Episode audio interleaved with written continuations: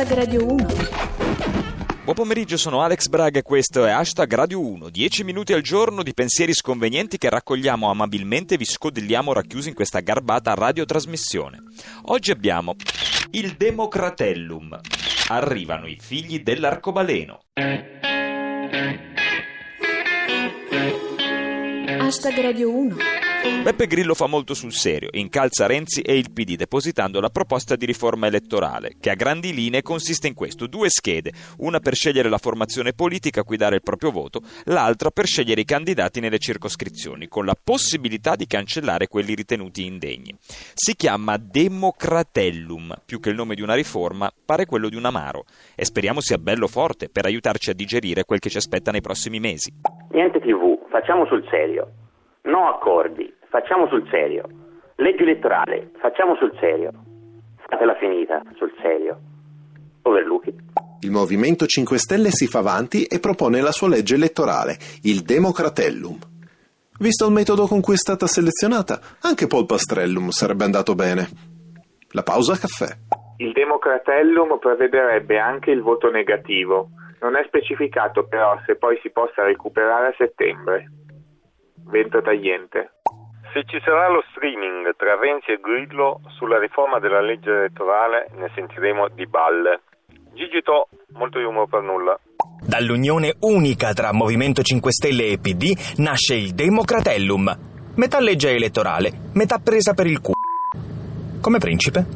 Ho provato a leggere la proposta di legge elettorale del Movimento 5 Stelle, ma è così complicata che Iran Nigeria quanto è finita? Arcobalengo. Grillo presenta il Democratellum ed invita su Facebook Renzi a guardarlo. Di che ti piace prima di tutti. GPL Exhausted. Dopo tanto odio, Grillo cerca l'intesa con Renzi con una proposta di legge elettorale. L'amore non è bello se non è democratello. Il Mino Veritas. Democratellum. Ecco il voto negativo.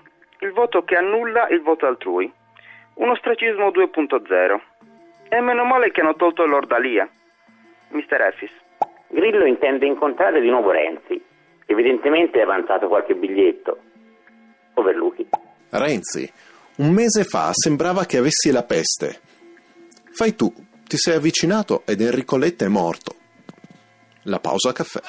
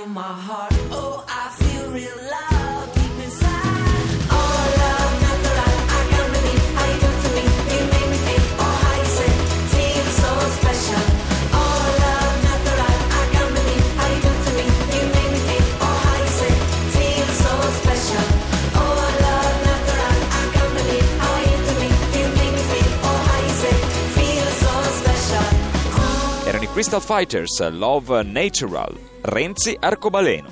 A settembre approderà in aula la proposta di legge che finalmente parificherà i diritti delle coppie omosessuali a quelle sposate eterosessuali. Se tutto va bene e non ci saranno sbarramenti, i partner omosessuali potranno godere della reversibilità della pensione, dell'eredità e potranno adottare il figlio biologico del compagno o della compagna, se tutto va bene. Ma calcolato il difficile percorso che aspetta questa legge, è anche possibile che si finisca per fare un compromesso con le forze politiche conservatrici. In pratica, le nozze gay coi fichi secchi. Sì alle unioni civili tra i gay. Soddisfatto Giovanardi. Chi si sposa smette di fare sesso. Arcobalengo. Con la nuova legge, le unioni gay saranno equivalenti al matrimonio. Mi dispiace molto per i miei amici omosessuali. GPL Exhausted. Formigoni. Non voterò mai la legge sulle unioni omosessuali. Sì, sarebbe un peccato iniziare a fare qualcosa di buono proprio ora. Vento tagliente. Le unioni civili gay saranno riconosciute ed equivalenti al matrimonio. Brevi e infelici dunque. Egizia. Le unioni civili gay godranno degli stessi diritti riservati al matrimonio, compreso il divorzio. Overluchi.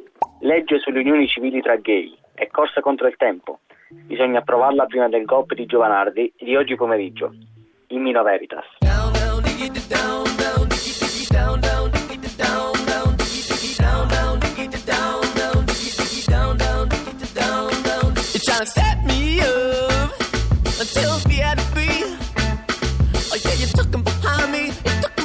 Me, you're talking behind my back. You wanna watch me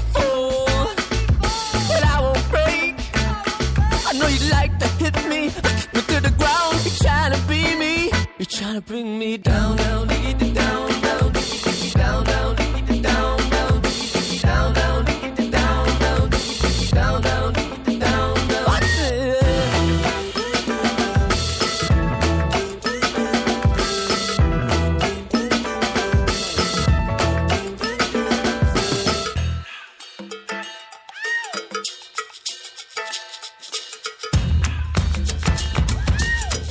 Erano i Cooks con Down.